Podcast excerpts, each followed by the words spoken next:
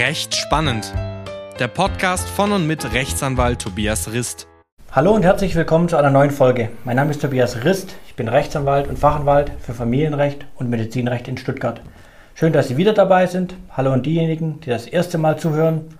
Heute freue ich mich, dass der Kollege Gall wieder dabei ist. Schön, dass Sie hier sind, Herr Gall. Hallo, Herr Rist. Wir alle und viele von Ihnen bestimmt auch, liebe Zuhörer, sind fleißige Tatort-Zuschauer. Und obwohl wir gerne Tatort schauen, haben wir beim Tatort am Sonntag, und ich weiß, Sie auch, Herr Gall, bei dem Tatort, was wir erben, doch einige Dinge bemerkt, die rechtlich falsch oder ungenau sind, und zwar meist erbrechtlich als auch familienrechtlich. Kurz zum Hintergrund, um was ging es im Tatort? Achtung, Spoiler, wer den Tatort noch nicht gesehen hat und ihn noch sehen will, jetzt nicht weiterhören. Also, folgende Personen sind neben den Kripo-Beamten beteiligt. Elisabeth Klinger, Erblasserin und Familienpatriarchin, die nach einem Treppensturz stirbt. Elena, die sie betreut, heiratet und später getötet wird. Die Tochter Christine, der Sohn Richard und die Enkelin Toni. Also These des Kripo-Beamten Berg zu den Mordverdächtigen. Für einen Tag Ehe gleich ein ganzes Imperium steuerfrei. So die Aussage im Tatort. Da würde ich mich als Nachkomme auch verarscht fühlen. Ich finde es ziemlich ungerecht. Zur Bewertung von uns, also korrekt ist wenigstens die Aussage des Notars zu Beginn, dass Elena zunächst ein Halb erbt. Denn Elena, die Gesellschafterin, Betreuerin der Erblasserin, die diese heiratet, wird durch die Heirat natürlich nicht zur Alleinerbin. Sie erbt neben den Kindern und der Enkelin, sie bilden eine sogenannte Erbengemeinschaft. Die weiteren Anteile ergeben sich aus dem Güterstand, also aus dem Familienrecht. Aus dem Film ergibt sich nicht, ob der gesetzliche Güterstand abgeändert wurde, also bleibt es beim Güterstand der Zugewinngemeinschaft. Elena würde dann einen Anteil von 1,5 also ein Viertel als Ehefrau plus ein Viertel wegen des Zugewinns Erben neben den Kindern. Also zusammengefasst, die Aussage von dem Kriminaler ist falsch. Elena bekommt gerade nicht alles. Genau. Haben Sie auch noch einen Fehler bemerkt, Herr Gall, oder was ist Ihnen noch aufgefallen beim Tatort? Ja, die zweite Aussage im Satz des Kripobeamten. Ein ganzes Familienimperium steuerfrei vererben. Das würden wir gerne können, wir Anwälte. Das geht aber nicht. Da hat das Erbschaftssteuerrecht was dagegen. Ehepartner und Lebenspartner können 500.000 Euro steuerfrei erben. Jedes Kind, also die Abkömmlinge, 400.000 Euro, mehr nicht. Alleine die Villa, man hat sie ja in dem Film gesehen, wäre mehrere Millionen Euro wert gewesen. Also das wäre nicht steuerfrei gegangen. mir ist auch noch was äh, familienrechtliches aufgefallen was der Kripo-Beamte oder die Kripo-Beamtin, ich weiß nicht mehr, wer es war, nicht korrekt berichtet bzw. falsch bewertet hat. Und zwar war die These, bei einem Tag Ehezeit kann der Zugewinn nicht so groß sein. Nur zum Hintergrund, die haben an dem Tag, wo die Frau gestorben ist, auch geheiratet. Das wäre generell richtig, wenn es um eine Scheidung ging. Ging es hier nicht. Hier geht es um das Erben, also ums Erbrecht. Und im Erbrecht erhält die überlebende Elena, wie bereits gesagt, neben ihrem Viertel aus der Erbschaft als Ehefrau noch ein weiteres Viertel wegen des Zugewinnausgleichs. Ob der entstanden ist oder nicht, ist völlig Wurst beim Erbrecht.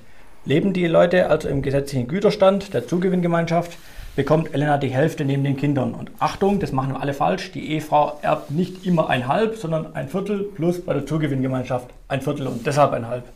Und sonst noch irgendwelche Sachen, die Ihnen aufgefallen sind, Herr Gall? Ja, leider gibt es da noch was.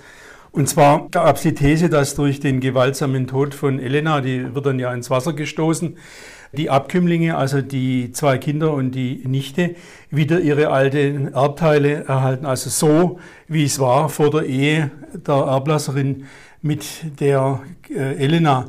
Und auch das ist halt nicht richtig, da die möglichen Erben von der Elena, wenn sie denn welche hat, an ihre Stelle treten wenn man da gar keine findet, erbt am Ende der Fiskus, also der Staat. Das heißt, die Abkömmlinge haben gar nichts davon, die Elena zu töten. An ihren Erbteilen ändert sich nichts. Dann gab es noch eine These von äh, dem Ermittler, und zwar so beiläufig gesagt, Elena habe einen Pflichtteilsanspruch, diese würde aber untergehen, da er nicht geltend gemacht worden sei. Er sei nämlich nicht vererblich. Diese Aussage ist doppelt falsch. Der Pflichtteilsanspruch ist natürlich vererblich, steht ausdrücklich im Gesetz in 2317 Absatz 2 BGB. Und die Aussage, muss ich sagen, hat mich am meisten gestört, weil der Zuschauer hier wirklich in die Irre geführt wird. Also der ist vererblich, da muss man sich keine Sorgen machen. Und weiterhin, die Elena oder eben die Erben können das Testament, das früher gemacht worden war, wegen der Übergehung von ihr, der Elena, als Pflichtteilsberechtigten anfechten. Denn durch die Heirat hat sie auch Pflichtteilsansprüche erworben. Und im vorhandenen Testament kann dieser Umstand ja gerade nicht berücksichtigt worden sein. Die hat einen Tag vorher geheiratet. Sie kann deshalb anfechten, mit der Rechtsfolge, dass das gesamte Testament möglicherweise, das ist sehr strittig in der Rechtsprechung, aber das kann komplett entfallen. Und dann gilt wieder das BGB und die Erbteile bemessen sich so wie vom Herrn Rist gerade dargestellt. Genau. Und was mir generell nicht klar geworden ist, aus Sicht des Beraters, warum die Patriarchin überhaupt Elena geheiratet hat. Also was war die rechtliche Idee, mal ausgeblendet, ewige Liebe und sonst was. Also offensichtlich ging es da jetzt nicht aus Liebe und Zuneigung zur Heirat, sondern weil die Patriarchin früheres Unrecht wieder gut machen wollte.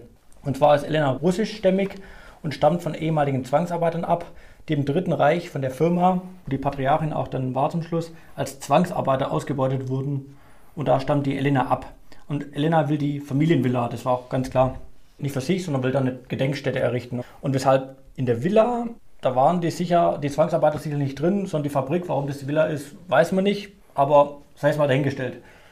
Aber durch die Heirat bekommt sie die Villa nicht. Wie eingangs dargestellt, bildet sie ja eine Erbengemeinschaft mit den Abkömmlingen. In der Erbmasse ist die Villa. Und es bedarf dann einer Auseinandersetzung zwischen den Erben die es dann gibt oder auch nicht. Und man kann jetzt nicht sagen, ich will das Einzel oder das, sondern muss in der Erbengemeinschaft muss man sich auseinandersetzen, wer was bekommt oder wie das Geld ist. Und nach der Darstellung der Erben, gerade der Sohn, der das Geld verschleudert hat und sowas, wird da eher keine Einigung zustande kommen, sondern eher eine Zwangsversteigerung und man muss das dann aufteilen, was noch übrig bleibt. So hat es zumindest geklungen. Oder was denken Sie, egal, gäbe es sonst noch eine Möglichkeit außer der Auseinandersetzung oder der, dem Streit? Ja, also wenn die Familienpatriarchin da vergangenes Unrecht wieder gut machen wollte, schon im Prinzip ein guter Gedanke.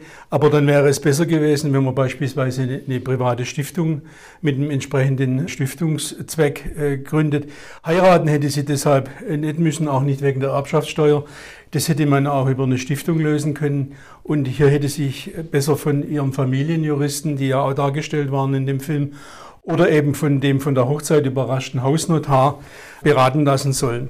Weil generell gilt einfach, dass wenn sich die persönliche Lebenssituation durch Heirat, durch Geburt von ehelichen oder von außerehelichen Kindern durch eine Ehescheidung oder durch eine Wiederverheiratung ändert, dann ist eine Überprüfung einfach angezeigt. Dann muss man Testament und Erbrecht aktualisieren. Genau, das ist das wie in unserer letzten Folge, wo wir sagten, Überprüfung von Eheverträgen oder sonstigen Scheidungsfolgenvereinbarungen. Das gleiche gilt natürlich auch für Testament und Erbvertrag. Genau. So, jetzt hoffe ich, ich konnte so, wir konnten etwas Licht ins Dunkel bringen. Wir schauen selbstverständlich weiter Tatort. Wir sind nicht abgeschreckt. Ganz bestimmt. Ja, wenn Sie noch Fragen zu den einzelnen Punkten haben, einfach E-Mail schreiben, in den sozialen Medien beantworten, telefonieren und so weiter. Auch Herr Gall freut sich über Rückmeldungen oder Fragen. Ansonsten vielen Dank, dass Sie dabei waren, Herr Gall. Gerne. Tschüss. Und ich sage wieder ein weiteres Mal Danke fürs Zuhören und ich freue mich auf die kommenden Podcasts. Ihr Rechtsanwalt Tobias Rüst.